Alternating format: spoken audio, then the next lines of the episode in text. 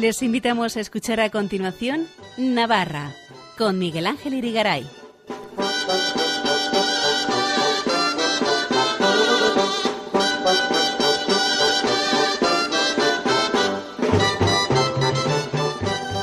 Noches, amigos oyentes de Radio María. Bienvenidos a este programa Navarra en su edición del lunes 14 de febrero de 2022 que vamos a dedicar en su primera parte a entrevistar a la nueva rectora de la Universidad de Navarra, María Iraburu, que tomó posesión de su cargo el pasado 10 de enero.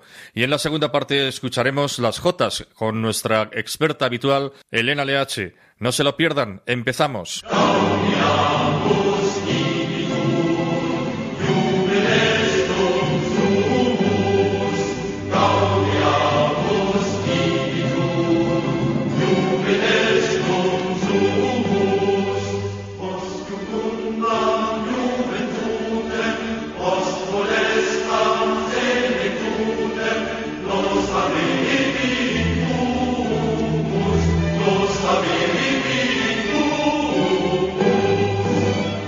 El pasado 10 de febrero estuvimos en la Universidad de Navarra grabando una entrevista que reproducimos seguidamente con su nueva rectora, la nueva rectora de esta universidad, María Iraburu. Un problema técnico inadvertido e inesperado durante la grabación ha provocado que tengamos un sonido algo deficiente.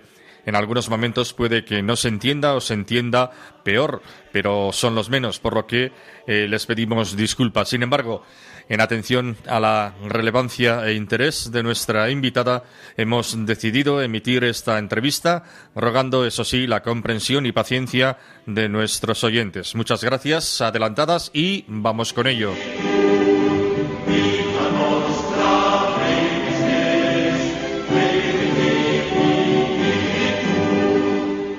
Pasado 10 de enero tomó posesión de su cargo la nueva rectora de la Universidad de Navarra, María Iraburu, quien desde entonces está al frente de una institución de inspiración cristiana que inició sus actividades en 1952, impulsada por San José María Escriba de Balaguer, fundador del Opus Dei. Nacida en 1964 en Pamplona, era ya vicerrectora de profesorado desde 2012, bióloga por la propia Universidad de Navarra y profesora titular de bioquímica y biología molecular docente en las facultades de Medicina y Ciencias de dicho centro académico. Es la primera mujer y la primera persona navarra que accede en él al rectorado y tenemos la suerte de contar con su presencia en este programa de Radio María. Rectora y profesora María Iraburu, muchas gracias por concedernos esta entrevista. Muy buenas noches. Buenas noches. Eh, muchas gracias a vosotros. vale, no sé si debería quizá haberme dirigido a usted como excelentísima y magnífica señora rectora, que es el título o tratamiento asociado a su nuevo cargo, aunque estamos quizá más acostumbrados a decirlo, ¿verdad?, en masculino, ¿no? Excelentísimo y magnífico señor rector, ¿no? Esto es como una novedad, ¿no? Sí, sí, sí. Ya habiendo una rectora, o sea, sí. hay 10% aproximadamente de rectoras mujeres, así que sí, la cosa va subiendo. Bueno, esto de ser la primera mujer y primera navarra en acceder al rectorado de la Universidad de Navarra, ¿le dice algo? ¿Tiene alguna importancia más allá de la, de la mera anécdota? Bueno, es, es, una señal de un fenómeno que está sucediendo en todas las instituciones y es una mayor presencia de, de mujeres en puestos directivos. Y pienso que es una evolución buena, razonable y que ayuda a esa corresponsabilidad entre hombres y mujeres para liderar las instituciones. ¿Tiene conciencia de por qué el gran canciller de la Universidad de Navarra y prelado del Opus Dei, Monseñor Fernando Ocariz, le eligió precisamente a usted? Como sustituta del anterior rector, el periodista y profesor Alfonso Sánchez Tabernero, ha sido simplemente una elección y no andan más explicaciones. habría que preguntarle a él las razones. Pero bueno, eh, la verdad es que llevaba 16 años en rectorado y en ese sentido pues tenía ya una experiencia extensa en, en gobierno universitario y lo que sí puedo decir es que para mí ha sido una muestra de confianza que agradezco muchísimo. ¿Y lo esperaba o no lo esperaba? Sabía que cabía dentro de lo posible. Sí. Sí, porque lo normal, tenemos una tradición de continuidad también en la universidad y lo normal es que sean eh, personas cercanas al gobierno universitario. No, es habitual no sé, que se incorpore una persona de otra institución, no creo que sería tampoco muy de deseable. O sea que sí, sabía que había posibilidades. ¿Y cómo y cuando recibió la noticia de que iba a ser la nueva rectora de la universidad? ¿Qué se sintió en ese momento? ¿Alegría, sorpresa o...? Pues bueno, fue un proceso un poco largo porque primero en septiembre el vicecanciller em, me, consultó de parte del, gran canciller mi disponibilidad para aceptar en caso de que se considerase mi, candidatura. O sea que ahí tuve ya un indicio de que esto podía suceder. Ya, ya. Luego el, propio gran canciller me lo confirmó en un que en octubre y luego los trámites, en fin, se alargaron también por, porque el Vaticano tiene sus tiempos, etcétera, y al final pues lo supe a finales de noviembre. Hay un cierto proceso y también una cierta mentalización.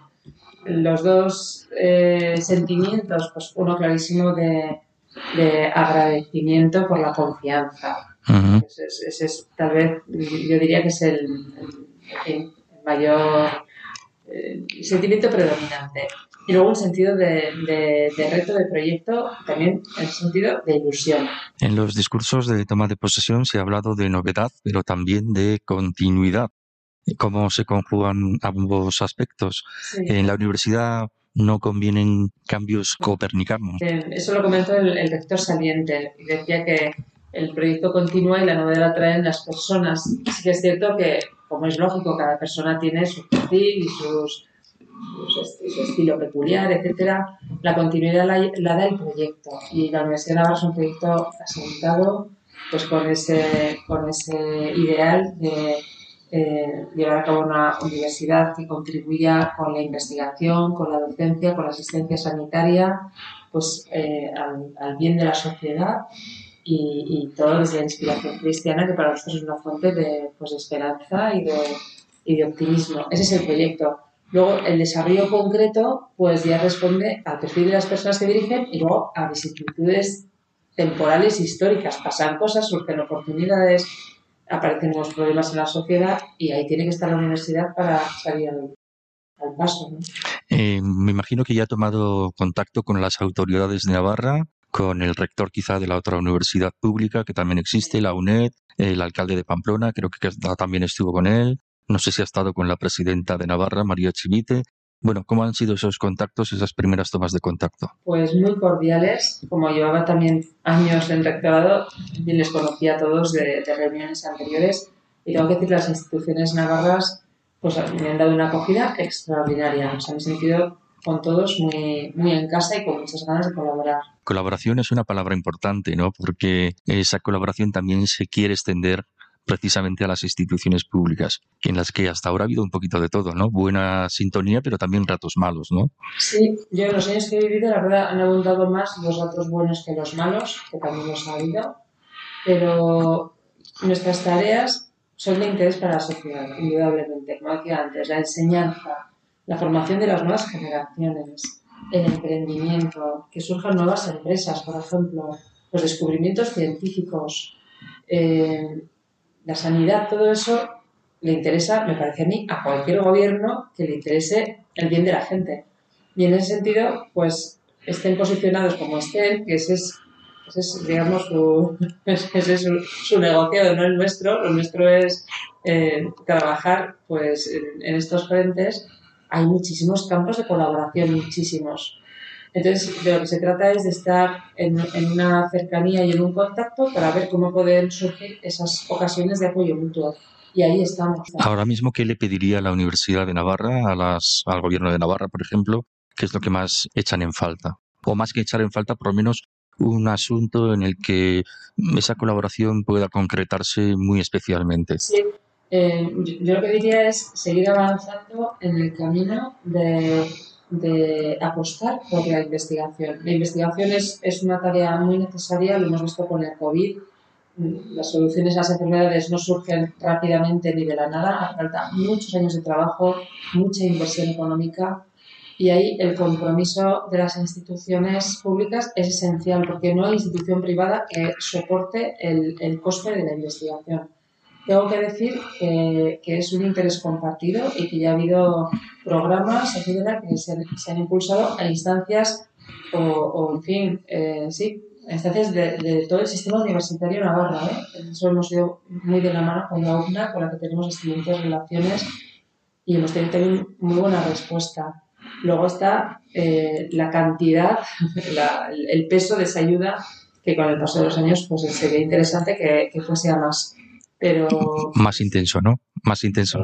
Todo, lo que llegue será bienvenido. Lo que hay que pensar es en investigación. Si inviertes un millón de euros, sacas ciencia, artículos. Si inviertes dos, pues más. hay una dependencia muy fuerte y es lo que se diría económicamente hablando un centro de costes. O sea que metes dinero y sacas ciencia. Así que cuanta más inversión haya, más ciencia saldrá. Esto es una ecuación simple. Y por otro lado, hay otro tema interesante. En ciencia, tú pones una cantidad de X, pero luego, como el, el sistema de investigación te permite a esos investigadores pedir, por ejemplo, fondos a Europa, tu inversión de uno se puede convertir en una inversión de 10 o de 100 y tu contrato de uno puede acabar siendo un contrato de 10, porque esa persona consigue fondos para, para crear, por ejemplo, un grupo de investigación. Está diciendo que invertir en ciencia es productivo también, ¿no? Eso. Eso, es, práctico, ¿no? Y en ese sentido, No solo en conocimiento, sino también económicamente. Y en puestos de trabajo y todo eso.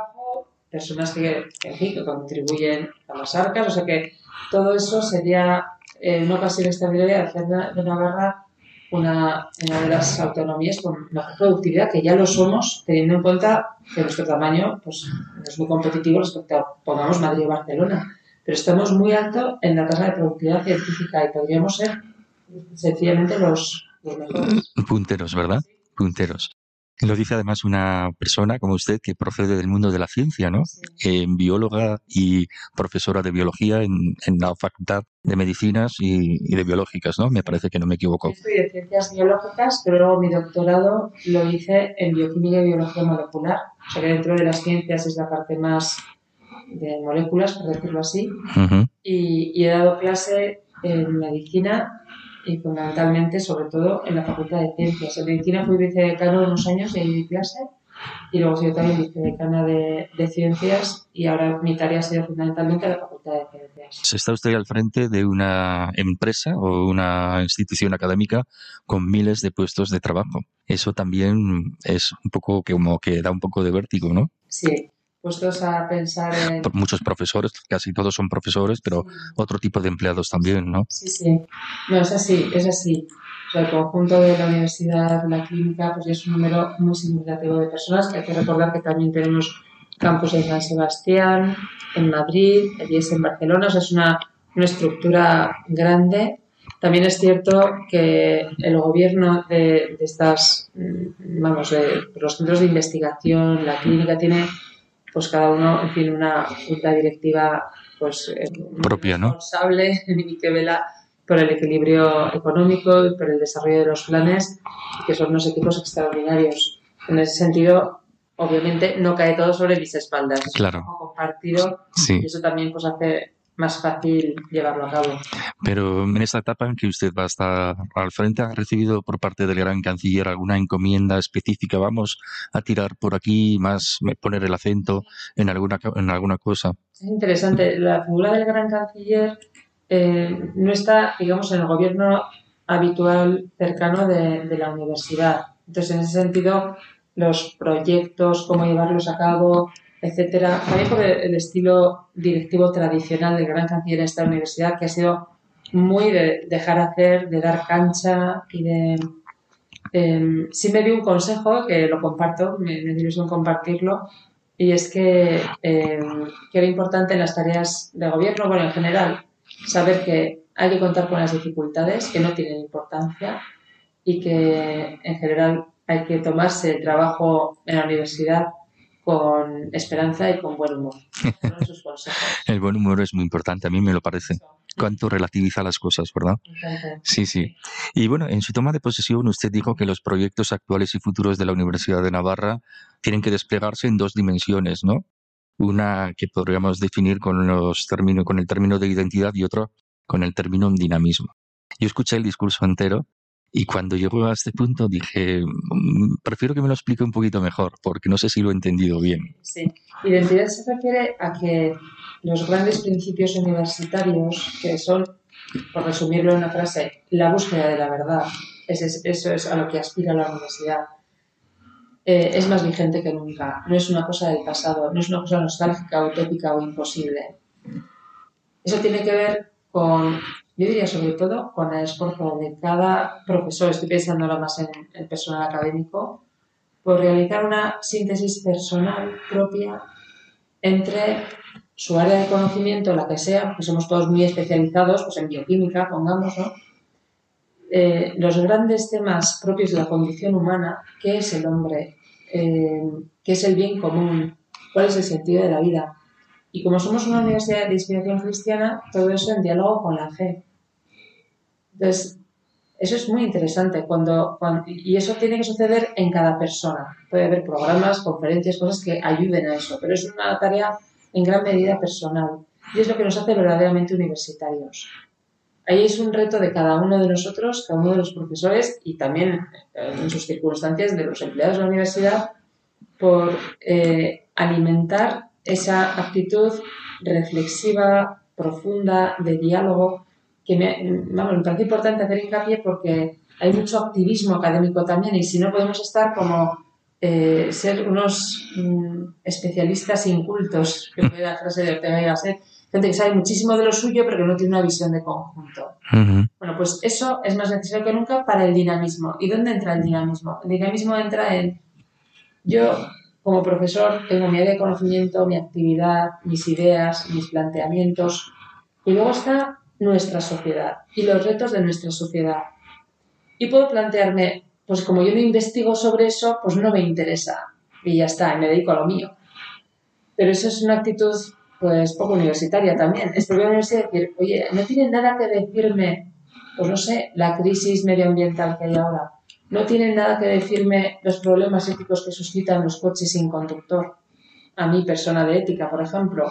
No tiene nada que decirme leyes o cosas que parecen sobre la eutanasia. Pues tendremos que salir al paso y ofrecer ahí nuestra peculiar visión, ¿eh? porque cada uno tendrá la suya. O sea, esto no se trata de chocolate para todos o café para todos, sino que cada uno haga una síntesis personal y a la vez abierta, dialogante con los problemas de la sociedad. Sí, que la universidad sea un espacio de pensamiento y de reflexión, ¿no? Eso es. Y a la vez de diálogo con el mundo contemporáneo. Exacto. No reflexión y diálogo entre nosotros, convencidos o no de nuestras ideas, sino con quien esté ahí y esté interesado en hablar, eso sí, racional y serenamente. si no hay posibilidad de diálogo sereno, pues igual no podremos hablar, pero mientras lo haya, hay que estar nosotros. Estamos en el programa Navarra de Radio María hablando con la nueva rectora de la Universidad de Navarra, María Iraburu. Hacemos una pausa y enseguida continuamos.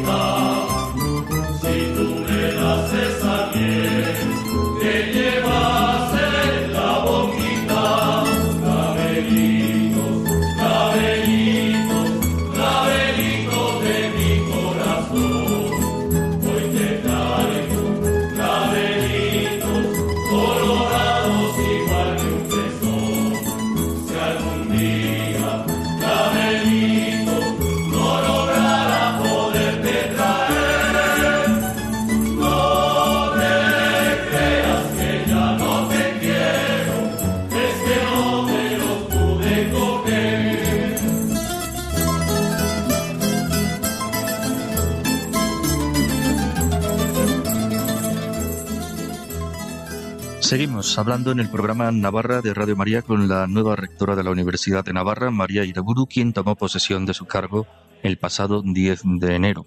Por cierto, la rectora María Iraburu, que en esta casa en Radio María es conocida la figura del padre José María Iraburu, quien ha dirigido en esta emisora diversos y muy buenos programas de espiritualidad muy recomendables y con quien usted guarda vínculos de sangre porque su sobrina además de una estrecha relación personal o familiar, es así, ¿no? ¿Qué nos puede contar de, su tío José María Iraburu? Es una persona muy querida para mí. además, eh, en fin, vivimos en, mismo, en, la misma casa, porque mi abuelo, mi tío vivían con nosotros hasta pues, que yo fui bastante mayor, con lo cual es una figura muy cercana, muy querida. He seguido de cerca desde la infancia toda su actividad y toda su labor pastoral, admirable eh, cuando éramos pequeños sus viajes a Chile y las canciones chilenas forman parte ya del, eh, imaginario infantil, ¿no? Sí, sí, sí, totalmente. Con lo cual, pues eh, ya digo, en fin, por decirlo todo, todo, todo, él fue el que me bautizó. Así ah, que bien. Qué bien, qué bien. Sí, sí, sí, solo agradecimiento. Yo he de confesarle que él me bautizó un poquito eh, haciendo el símil, el símil en Radio María, ah, porque los primeros pinitos en el plano técnico para editar programas me los enseñó precisamente él aunque luego ya fui aprendiendo más cosas por, por mi cuenta. Y, y, también pues he acudido muchas veces a sus charlas, a sus meditaciones en el contexto de Escola Cordis Jesu y hemos tenido pues, pues bastante trato, ¿no? Es curioso porque ustedes son familia los dos y sin embargo han seguido, me da la impresión que a mí no, sé, cristianos o espirituales, no sé si distintos, porque usted es miembro del Opus Dei, ¿sí, ¿no? Sí, sí. No sé si numerario no. Sí, sí. Eh, y él es un sacerdote teólogo diocesano que ha ido eh, extendiendo su ciencia por todo el mundo, ¿no? Ciencia teológica, ¿no? Sí. tengo que decir que mi familia, tanto Iraburu como Elizalde, pues se caracteriza por una eh, riqueza de espiritualidades considerable. Ah, sí. Porque mm, mi tío sacerdote Iraburu es José María, pero he tenido tres, tres tíos sacerdotes Elizaldes. Ah, sí. Tengo cuatro tíos sacerdotes en mi familia. Y uno diocesano José María y luego en la rama Elizalde uno de la obra, un jesuita y, un diocesano que está en el camino neocatecumenal. Con lo cual, pues sí, he vivido desde pequeña esa gran riqueza y recuerdo, como decía, la actividad pastoral de mi tío José María, pero recuerdo las cartas de mi tío jesuita Julián Elizalde desde Vietnam contando pues cómo era la situación con los comunistas. Qué bueno. A mi madre pequeña, o sea que eh, creo que es una riqueza de la iglesia, que claro. espiritualidades y como digo, lo he vivido en mi familia. Ha tenido la suerte de, de vivir pues eso, de todos los colores, ¿no? El misionero, que cuenta pues cosas que desde aquí parecen apasionantes, ¿no? Pero que hay que sufrirlas, ¿no? Mi tío Agustín, que está en, el camino penal, estuvo en Guayaquil muchos años, nos contaba también historias de Guayaquil. O sea que sí, es... Pero bueno, es bonito haber crecido siempre con el germen de la fe alrededor, en sus diversas formas, ¿no? Así es. ¿Eso le influye ahora en su trabajo, en su actividad profesional? Totalmente, sí, sí. A ver, justo la espiritualidad de Opus Dei, además, lo que, lo que, lo que hace hincapié es en el encuentro eh, cotidiano con Dios a través del trabajo ordinario. O sea, que es una espiritualidad eh, muy vinculada a la vida profesional y a todo lo que conlleva la vida profesional. Pues al encuentro con las personas, a esa solución de los problemas que decía, que decía antes, pues la fe en todo eso da alas, da esperanza, da un horizonte profundo de que es el bien común. Así que para cualquier trabajo y en concreto para la tarea académica, para la investigación, para la docencia, pues la fe es una luz y una fuerza impresionante. Porque claro, esta universidad de impronta cristiana, fundada por San José María Escribá, esto es un sello, ¿no? Una identidad, como hablábamos antes de esta universidad, que ante todo es lo que hay que mantener, ¿no? yo creo que se pueden hacer muchas cosas, pero lo que no se puede perder es esa identidad cristiana, ¿no?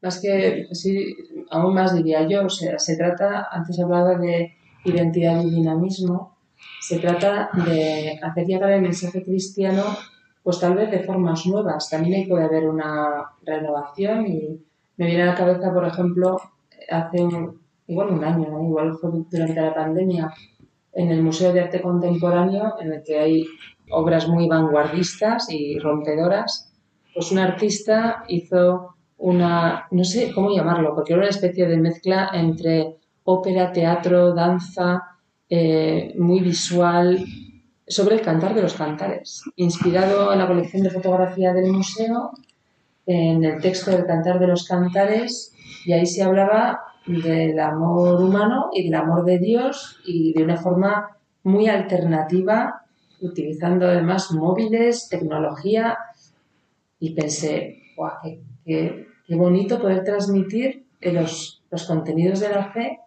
a, a las nuevas generaciones pues de formas así, innovadoras, diferentes y que, que resultan muy atractivas. Así que sí, es un reto, no solamente algo para conservar, sino algo para desarrollar. Sí, desarrollar con nuevo ardor y nuevos métodos, ¿no? Que me parece que era esa la frase de Juan Pablo II, San Juan Pablo II. Y bueno, eh, está también usted ante una institución sin ánimo de lucro. ¿Esto qué significa? ¿Que la universidad no puede ganar dinero? ¿Que reinvierte todas sus ganancias? ¿Cómo explicamos esto? Sí, esto es una, división simple que se suele hacer entre empresas el profit y non-profit, se dice en inglés, ¿no? O sea, que tienen ánimo de lucro o que no tienen ánimo de lucro. Efectivamente, que no tiene ánimo de lucro significa que no hay unos inversores que esperan unos retornos o unas acciones o unos dividendos por la actividad. Hay universidades que están planteadas como negocio y por tanto con ánimo de lucro. La mayor parte de las, muchas universidades españolas son públicas y en ese sentido pues tampoco tienen ánimo de lucro, pero porque son públicas. Universidad privada sin ánimo de lucro significa que todo lo que se pueda obtener se vuelve a invertir en la actividad con las lógicas precauciones económicas. O sea, que puede haber un fondo de ahorro, puede haber, pues, eh, lo que se llaman endowments, un fondo que tenemos, de hecho, pues, un, fondo que, que, luego da rentabilidad, es un modelo un poco así americano.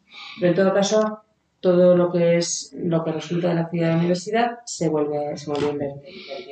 Antes hablaba de la investigación, aquí nos pasa un poco igual. En la universidad podemos hacer más cosas si conseguimos más financiación porque no tenemos tampoco un patrimonio del que ¿no? ni podemos imputar, por ejemplo, nuevos proyectos a la matrícula de los estudiantes, y eso no lo hacemos. Así que una de nuestras actividades importantes es la de búsqueda de fondos. Otra cosa que hemos escuchado mucho estos días es decir que la universidad está para servir a la sociedad, ¿no? ¿En qué concretan ustedes este servicio? Tengan en cuenta que algunos te podrían replicar que, claro, el servicio a cambio del pago de unas matrículas que al margen de becas o ayudas, que las hay, no son precisamente siempre baratas, ¿no? Sí, ya nos gustaría que fueran más baratas o tener más becas para financiar las personas que no pueden pagarlas, ¿no? la docencia universitaria es cara. Toda docencia universitaria en las universidades públicas está financiada por el, por el Estado, por los gobiernos locales, en cada caso. ¿no? En las universidades privadas, pues tiene que estar financiada por, por las matrículas. Y hay que pensar que una universidad, sobre todo, es un sitio, una concentración de talento. Talento de los profesores, talento de los alumnos. Los gastos más potentes de una universidad son los gastos de profesorado. un profesor tarda muchos años en, en, cuajar, nos formamos lentamente. Antes hablaba de ese diálogo, entre, pues todo eso lleva tiempo y, y, luego da pues, lugar a una experiencia extraordinaria en las aulas. O sea que sí, eso es, eso es así. Eh, cuando hablo de, servir a la sociedad, primero es porque, uno, la, tarea eh, educativa eh, da lugar a que cada año salgan de la universidad dos mil y pico personas pues con una capacidad de trabajar con profesionalidad y a la vez mejorar su entorno extraordinaria. Y eso ya es un servicio muy fuerte a la, a la sociedad. En segundo lugar, la investigación. La investigación va a solucionar los problemas médicos, sanitarios, sociales de, nuestro entorno. Y además, muchas veces hacemos esto de forma colaborativa. Pues podemos tener, por ejemplo, como tenemos en el ICS, por no poner ejemplo solo de mi área así más médica, pero eh, tenemos un, un Instituto de Ciencias Sociales con un grupo que trabaja sobre la mediación está en colaboración con eh, personas que están trabajando desde el Gobierno de Navarra en mediación. Mediación para conflictos sociales, mediación formal o informal. Pues la, la, investigación que realiza ese grupo va a beneficiar en procesos de mediación, por ejemplo, familiar. O sea que mucha de nuestra tarea, ya por su naturaleza, está al servicio de la sociedad. Bueno, ya para terminar, he oído estos días hablar mucho de sostenibilidad y de Agenda 2025, no sé si se llama 2030. Sí. Ah, la había entendido 2025. 2025 es, es nuestra estrategia. Estrategia 2025 son nuestros proyectos de los próximos años. Sí, y La bueno, de las Naciones Unidas es la Agenda 2030. sí, lo sé, lo sé, lo sé. Sí, Pero yo me había concentrado específicamente en los objetivos de la universidad, en los La estrategia 2025. 20, 2025. Pero claro, la iba a relacionar con la otra estrategia eh, 20 2023. Porque claro, yo le voy a confesar que cuando yo he, he- he oído esos términos, me he inquietado un poquito, porque claro, la agenda en 2030 mm, me parece a mí, y esto no deja de ser una opinión, que bajo apariencias buenas, en el fondo esconde un programa profundamente anticristiano, por no calificarle con otros epítetos. ¿La Universidad de Navarra va a ir por ese lado? Explíquenos un poquito. Sí, sí, sí, encantada de hacerlo, sí. O explicarlo, porque claro, Sí, eh, sí, sí. Primero, eh, el término sostenibilidad, que es eh, un término muy presente pues, en las empresas, etcétera, al que nos sumamos. ¿Por qué nos sumamos? Porque nos parece que en este término hay algunas, algunas connotaciones que encajan perfectamente con la identidad de la universidad y en concreto con su inspiración cris- cristiana. El término sostenibilidad aparece, o desarrollo sostenible, aparece por primera vez en 1987 en un informe que es el informe Brundtland de las Naciones Unidas. Y ahí hay varias cosas interesantes. Una es que se habla de sostenibilidad pensando no en el beneficio a corto plazo, sino a largo plazo. En ese sentido, la sostenibilidad es solidaridad intergeneracional. Pensar en el mundo que van a recibir nuestros nietos, nuestros bisnietos, mirada a largo plazo.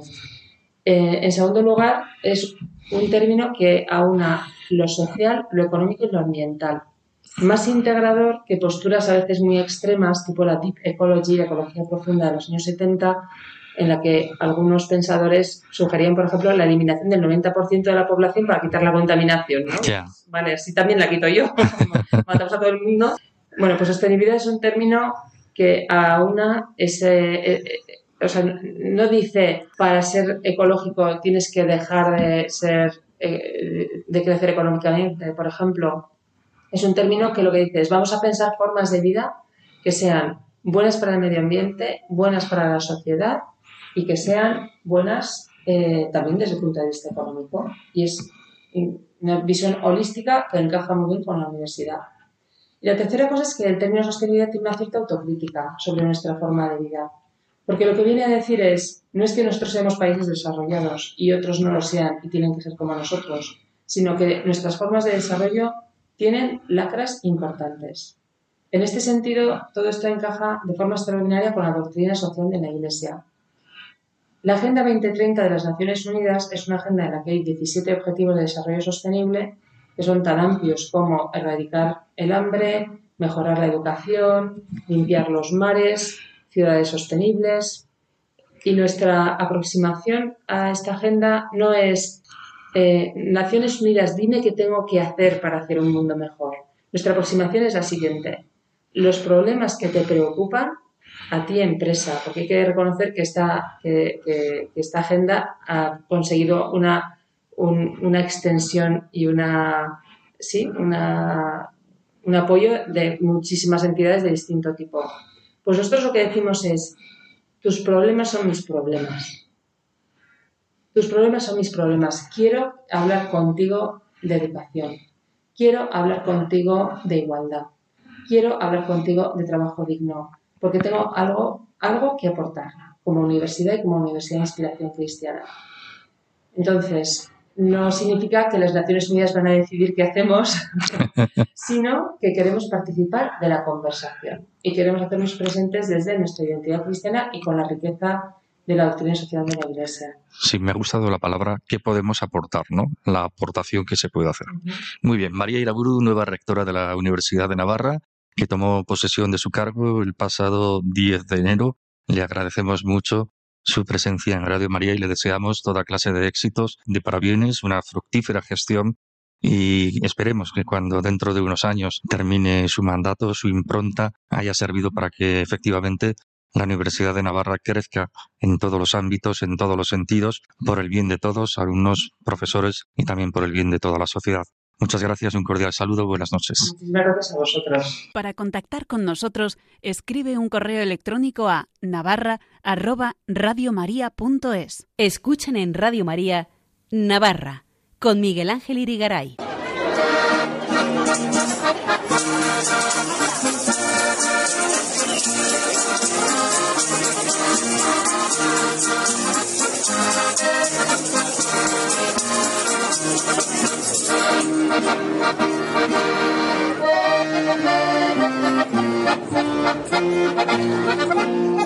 Cuerdas de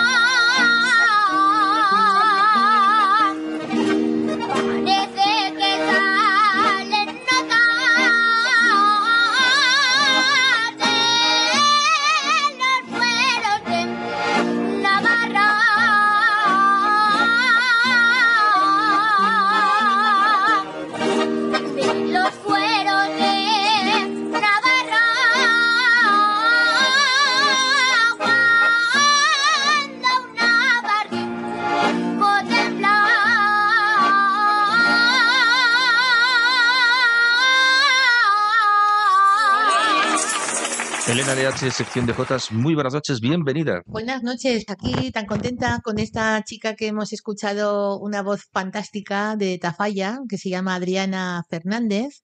Es una grabación eh, recogida en, al- en la calle, ¿no? De- con toda su En directo, fiesta en la calle casi, porque estas son las fiestas de la verdura en 2017, 2017 en Tudela, en. Tudela, Ronda claro. Jotera. Y es que a mí Ujú. me interesaba mucho, muchísimo encontrar en la hemeroteca de tu querido ordenador esta J, esta Jota. esta J. Y además la querías más específicamente Porque- con Raimundo Lanas, Mira, pero no hemos encontrado, no, ¿verdad? no la hemos encontrado, no sé, la tiene por ahí también grabada, ¿eh? esta J. Pero es que mira, como días pasados, al observar toda la trifulca que se organizó en el Congreso de los Diputados con la aprobación de la reforma laboral y dos diputados navarros, don Sergio Sayas y don Carlos García Danero, que han afamado a Navarra, para bien o para mal, pues ya sabes como dice el dicho oriental, cuando el dinero habla, la verdad calla, o esa frase de Manuel Vicén, el que busca la verdad corre el riesgo de encontrarla. Y otra frase que me hizo, me chocó mucho el otro día cuando el presidente de UPN, Javier Esparza, comenta, si me corto, no sangro. Sí, Expresión navarra donde las haya. claro. ¿Qué quiere decir? Que se quedó helado con la actitud de sus Bueno, la cosa ¿no? es que yo, al ver toda esta trifulca y al escuchar por medios de comunicación, digo, voy a buscar esas jotas de Pedro Gorriz, que era un poeta pamplonés del siglo, del siglo XIX, 19, ¿eh? 1885. Madre y están mía. recogidas por Baldomero Barón en Diario de Navarra, también la revista diocesana La Avalancha del comienzos del siglo XX y también por el padre Ordóñez en su libro Antología de la Jota. Y las he se- seleccionado que dicen así: Si se pierde la firmeza y buscarla es necesario, que la busque quien la quiera en el alma de un navarro. A quien pretenda saber lo que los navarros valen, un nombre con once letras le contesta Roncesvalles. Ole. En política navarra podrá tener muchos bandos, pero en amor a los fueros no hay aquí más que navarros. Ole. Y Raimundo Lanas también cantaba en los años 30 del siglo pasado. Paisanos de mi ribera, de la Mezcua y el Baztán, me descubro ante vosotros, viva Navarra inmortal. J, esta última que no llegó a grabar, pero que se le atribuye en interpretación y por medio de su colección de Jotas Navarras y su archivo sonoro Jotas de Raimundo Lanas. Y estas, eh, estas letras de J, pues se las donó en su tiempo la vida de Raimundo Lanas al padre Ordóñez.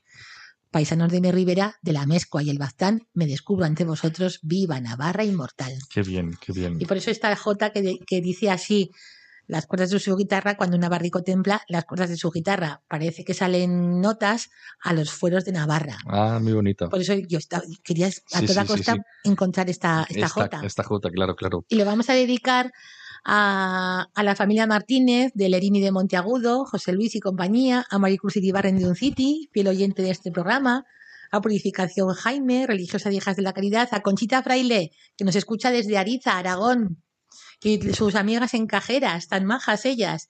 Y también a las religiosas de María Inmaculada de Pamplona, que el otro día saludé a una de ellas y están bien, están con el dichoso COVID a vueltas. Que Madre sí. mía, madre mía. Pero bueno, parece que va a ser todo mejor. Bueno, bueno, bueno. Y Si va mejor, vamos todos mejor Eso también, mismo, ¿verdad? sí. Nos alegramos. Eso mismo. Y también hay que recordar San Blas, las fiestas de Milagro, las fiestas de Ribaforada y de Peralta. Así que recogiendo de Navarra que Milagro con su alcalde José Ignacio Pardo, corporación al frente, la, los propios, eh, la propia gente, la, banda de música, las entidades locales. De allí partieron hasta la iglesia de Nuestra Señora de, de los Abades, donde la figura del, del santo San Blas esperaba. Seguidamente se celebró la procesión por las calles de la villa a hombros de los dos de las dos quintas de jóvenes. Y a medio recorrido, la imagen hizo una parada para que el jotero local Borja García, acompañado por el acordeón de Joana Hernández, le dedicara una jota a San Blas. Anteriormente, en otros tiempos, antes del COVID, se lo se interpretaba la jota eh, Jesús Anoz, de los, de los hermanos Anoz, que son de Milagro un ambiente de fiestas maravilloso, inolvidable en Milagro. Y en Peralta, cinco días de fiesta, verbenas, procesión, comparsa de gigantes y cabezudos, charanga al garrafón. Anda. Qué Mira, qué curioso nombre, ¿eh? Que esto lo he recogido un día en Navarra. Digo, mira que esto es de Peralta. Charanga al garrafón. Habrá que, algún día habrá que conocerlos, a ver si llevan el garrafón o Sí, qué sí, llevan, sí, o si llevan buen vino, no sé. y en Ribaforada me comentaba Natalia Martínez Quintana, jotera, eh, majísima ella, pues me envió unos vídeos y todo de verbenas, de hogueras, de procesión, de bailables, conciertos con importantes orquestas. Han sido días muy intensos. Solamente decirte que llegó a Ribaforada a actuar David Bustamante. Qué bien. Los de Operación Triunfo. Muy Menudo bien. nivel. Menudo nivel, sí, a ver sí. si copiamos en Pamplona un poco para San Fermín y sus fiestas. Ah, bien, bien. Le dije, Tú, oye, pues muy bien. ¿Este año parece que se van a celebrar o no? Parece, parece, ¿Sí? parece. Porque Bueno. ya parece que se van a celebrar las Javieradas y todo, o sea que... ¿eh? Sí, sí, sí, pero parece que sí, que para, está todo ya medio organizándose con mesas, mesa de San Fermines, mesa de la cultura, mesa de la fiesta en la calle, debe ser todo mesas. No sé si llegará el 7 de julio y estaremos todavía en la mesa. Todavía en la mesa, ¿eh? Pero no en la misa. No, en la misa seguro. Ay, no sé. En la misa seguro. Es curioso porque, porque soy un poco, conozco un poco el tema de las mesas, la mesa de la cultura, la mesa de San Fermín, la, la mesa de la cultura, la de la fiesta en la calle, la mesa, la mesa, pero hay- hay propuestas por ahí, pero no, no indican mucho sobre el santo y la procesión y la ofrenda. ¿Hay que mejorar la procesión? Nadie dice nada. ¿Y tú mejorarías, por ejemplo? Por ejemplo, pues, se, se han, se han, eh, se han pedido o se han, se han solicitado propuestas. Bueno, pues habrá 500 propuestas o miles de propuestas de parte de la ciudadanía navarra y pamplonesa. Pero me parece que hay muy poquicas sobre la procesión Así, ¿eh? y muy poquicas sobre los actos religiosos. Ya, ya, ya. Yo ya. ahí lo dejo. Ahí lo dejas. Bueno, Pero algo quieres decir, ¿verdad? claro, yo siempre voy con segunda. Tú, tú como, Bueno. como la Jota, que, que, que dices mucho en pocas más- palabras. La que más dice con menos palabras. Eso es. Bueno, también hay que destacar el ambiente festivo de estos días pasados en Tafalla, celebrados el pasado fin de semana, el 11, 12 y 13 de febrero. Feria de ganado, de alimentación, gaiteros de Tafalla, exposiciones y la rifa del culto divino que será próximamente en el mes de marzo En Tafalla, ¿no? en Tafalla. Y otras noticias como puede ser el grupo Voces del Ebro, grupo Navarro Riojano, que presentó un recital de Jotas en Bilbao el sábado 12 de febrero en el barrio de Charcoaga. Son festivales que denominan así Música de Siempre, un festival precioso con el grupo Navarro Riojano, Voces del Ebro. Y ya que estamos en San Valentín, que es mañana San Valentín, Así, pues ahora escuchamos la Jota de Pilarín Bueno o como tú quieras. Vamos a por ella. vamos a por ella, la Jota de Pilarín Bueno, que es muy romántica, muy romántica y muy bonita. Viene letra que es muy bonita. ¿De qué enfermedad moría? Qué bonita es. Le ¿De qué pregunté, le pregunté a mi baturro de qué enfermedad moría y el baturro contestó de tanto que me quería. Qué bonito. Entonces, Pilarín bonito. Bueno, que vive en Zaragoza, desde aquí nuestro, nuestro saludo, nuestro, nuestro, Nuestro aplauso. cariño y nuestro afecto. Eso, esta señora que es una maravilla de mujer como persona y como todo. Y, Y que, cómo canta, y ¿verdad? como canta ideal. Y esto es una grabación que tiene desde sus 50 años en la Jota. Estupendo. Vamos a escuchar con motivo de que estamos en tiempo de, De amor de amor y todo y de amor. San Valentín. Y San Valentín también tengo jotas, ¿eh? Románticas. Ah, sí. Pero Pero para después, ¿no? a continuación, A continuación. Y ahora esta J de Pilarín Bueno, de qué, enfermedad moría. Eso Canta. Pilarín Bueno, acompañado por la rondalla aragonesa. ¿De qué enfermedad moría?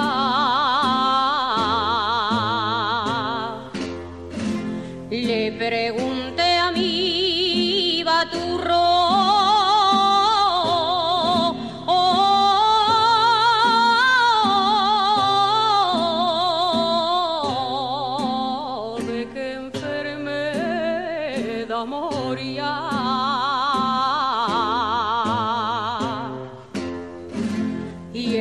Contestó.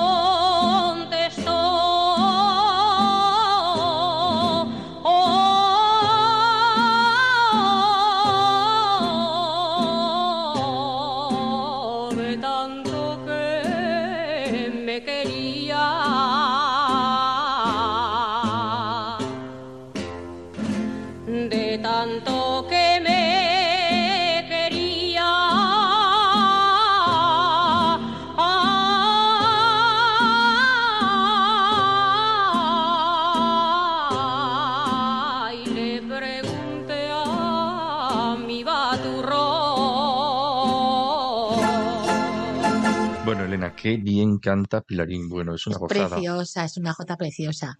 Y como estamos en San Valentín, pues bueno, hablamos sobre quién era San Valentín. El Sí. padre Ordóñez tiene en su libro Los Santos Noticia Diaria diciendo así. Patrono de los enamorados, sacerdote de Roma, en tiempos de Claudio II el Gótico, emperador desde el año 268 al 270. Emperador, madre sí, mía. no sé. Eso indica, y si se publica así, Claudio II el Gótico. Y fue el 14 de febrero el día de su martirio. Y es que alrededor de esta fecha de San Valentín comienzan en muchas regiones y entre, en muchas regiones entre las aves del campo los cantos y arrullos de dos en dos. Por eso serían los enamorados. Ya, ya, ya. Porque ya. se escuchan pajarillos ya y tal, Mm. la primavera, la incipiente primavera y tal. Y digo, es San Valentín por eso, porque coincide la fecha de San Valentín con el arrullo de los y el trinar de los pájaros y todo eso. Así que he encontrado estas jotas de amor que dicen así. Julián Gallarre, la jota que cantaba así.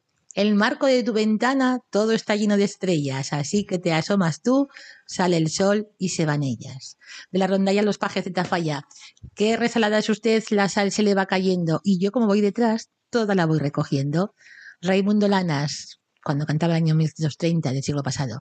Traigo el corazón herido por el puñal de una mora y vengo a que me lo cures. Me han dicho que eras doctora. Manuel Turrillas de Brasswein, hacia el año 70 del siglo pasado también, eh, publicaba o compuso. Por la mañana temprano te vi regando las flores. También mi corazón pide agüita de tus amores. Ole. Y José Menéndez de Tafalla habla así, eh, publica así. Mira si yo te querré porque eres moza navarra, que tengo celos del sol cuando acaricia tu cara. Y de Lizarraga, José Luis Lizarraga de Añorbe, que dice así, aunque sepas que te quiero, no te vayas de mi lado, que las rosas necesitan que las cuide el jardinero. Y de María Antonia Morales de Artajona, el perfume no se ve y es lo mejor de la flor, tampoco se ve el querer y es lo mejor del amor. Oh, Y Aranaz, Julián Aranaz de Cadreita dice así, canta Navarrica, canta si te estás enamorando, que algún mozo en primavera tu jota estará escuchando. ole. Son muy bonitas. Sí, sí. Y eh, así que tenemos próximamente también otras actividades como Lecumberri, que organiza los carnavales, desfiles, hidra. Fue Lecumberri el primer pueblo de Navarra en que en octubre del año pasado prendió el chupinazo de sus fiestas. Qué bueno. El, primer, el primer pueblo de Navarra, ¿eh? Ojalá lleguen más. Después del COVID, dices. Después del COVID, sí, sí. Vale, Y vale. Gracia Navarra y Ecos de Larga, pues estaremos el próximo día 26 de febrero a las 12 del mediodía en la Plaza de Santiago, detrás del edificio del ayuntamiento, con la asociación Ara- Aranar, que es Ananar, mejor dicho, Ananar, que es un tema de, de enfermedad del amianto y demás, que pues, pues, pues esta asociación que nos ha solicitado que actuemos en un, van a hacer una, jornada sobre información de todo este tema de- del amianto que ha perjudicado tanto la salud de algunos navarros y esta es la asociación Ananar. Y van a, vamos a contar con la rondalla que dirige Carlos Irigoyen y que está integrada por Cantidio Clavería, Manolo del, del Toro, Ana Marileache, José Ramón Ariz, José Luis Martínez y vamos a presentar un variado recital de Jotas Navarras. ¿Y, ¿y qué más te voy a contar? Pues no lo sé, tú sabrás. Pues que igual nos vamos a... Tenemos una pieza que es un paso doble J que se titula Honrando a Navarra. Ah, sí. Y es que viene, a- lo, lo he traído para el final, porque mira, en Alcanadre, el día 6 de febrero, en la carpa municipal de Alcanadre, La Rioja, el grupo folclórico navarro Alegría Rivera presentó el nuevo espectáculo Honrando a Navarra. Dicho grupo está formado por Jesús Mendoza de Cárcar, Amaya Irigoyen de Carcastillo, Cristina Díaz de Cascante, Claudia Ullate y Julio Romeo de Ablitas. Y ofrecieron un variado repertorio eh, navarro, incluyendo este paso doble J, Honrando a Navarra, que es del maestro Javier Nuez, creo que es Javier, Javier Nuez. Y también se ha publicado y se ha interpretado y grabado por los hermanos Anoz y por Alma Navarra y tal. Y hemos encontrado en la hemeroteca de este maravilloso ordenador Exactamente. pues una versión más moderna. Dije, primero vamos a, igual escuchamos a Alma Navarra, luego pensé en los hermanos Anoz, pero mira, hemos encontrado otra versión que es la del grupo Aupa Navarra, que son de Tudela, que, de, de Tudela y de Tafalla. Es un grupo que tuvo mucha, mucha actividad durante muchos años, ya pues cada uno se dedica a sus, a sus actividades y a sus trabajos, pero, pero bueno, algunos sí continúan en activo, siguen cantando jotas, como José Miguel Eras. Entonces este grupo está integrado, estuvo integrado por Iñaki Gil, Javier Bruna, Laura Lacunza, Ana Belén Pérez, mm, Ana Belén Pérez Jiménez, que es de Tudela, Laura Lacunza es de, de Tafalla, Javier Bruna e Iñaki Gil son de Tudela, José Miguel Eras era de La Rioja, es de La Rioja, y Miguel Auría es de Carcastillo, Vaya. cercano al pueblo de Murió el Fruto donde nació Raimundo Lanas. Sí, sí. Son todos muy, muy majos y Laura Lacunza, pues, nos, pues su familia nos escucha también por radio y Qué demás. bien, y- qué bien, qué bien. Qué alegría. amistades. Qué alegría. y por lo tanto, pues igual nos, nos vamos así honrando a Navarra y homenajeamos también que ya se programan y se convocan las Javiradas. Qué bien, qué bien. Para el Estupendo. día Que ya seis. nos ha convocado el señor arzobispo, ¿verdad? Para el día 6 de marzo, así que Estas eh, Javieradas van a ser un poquito especiales teniendo en cuenta que no tuvimos el año pasado, ¿verdad? muchísimo. Yo ya, a ver si ya tengo que, ya he comenzado un poco los entrenamientos. Así, Mm, bueno, sí, bueno. Así que nada, yo- Caminando, caminando. yo, el 5 de marzo, pues a ver si Dios quiere y si llego. Bueno, llegar, suelo llegar a Javier. Sueles llegar y además Sí. duermes en un sitio Sí, bueno, especial, ¿verdad? Sí, pero bueno, la cosa es que eh, allí estaremos mm, los navarros que tanto amamos y apreciamos a este santo navarro tan querido, tan querido como es San Francisco de Javier.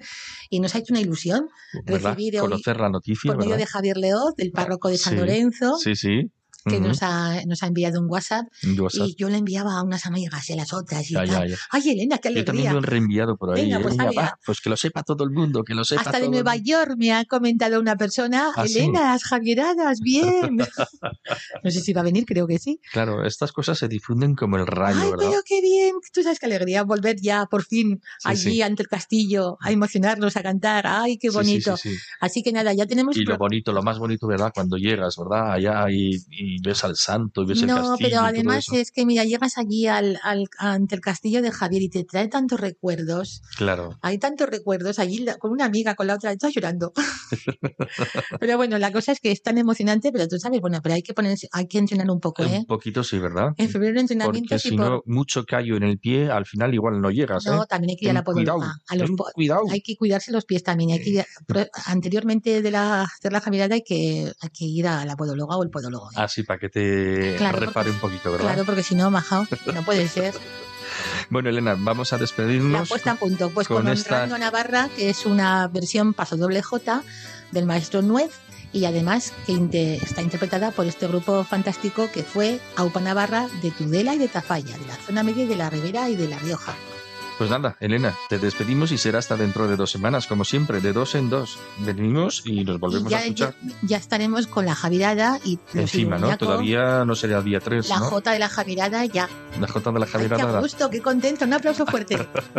Bueno, Elena, pues nada, nos vemos dentro de dos semanas. Gracias por estar con nosotros. Buenas noches. Buenas noches, adiós.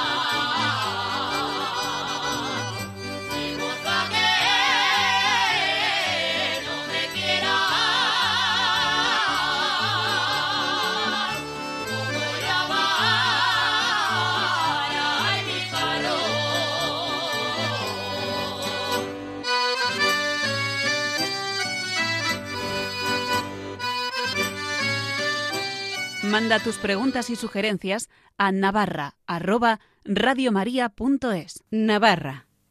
Radio María. Nos vamos, volvemos el 28 de febrero con más cosas de Navarra. Ahora les dejamos con la estupenda explicación del Catecismo de la Iglesia Católica por Monseñor Munilla, obispo de Orihuela, Alicante. Que sean felices ahora y siempre. Muy buenas noches.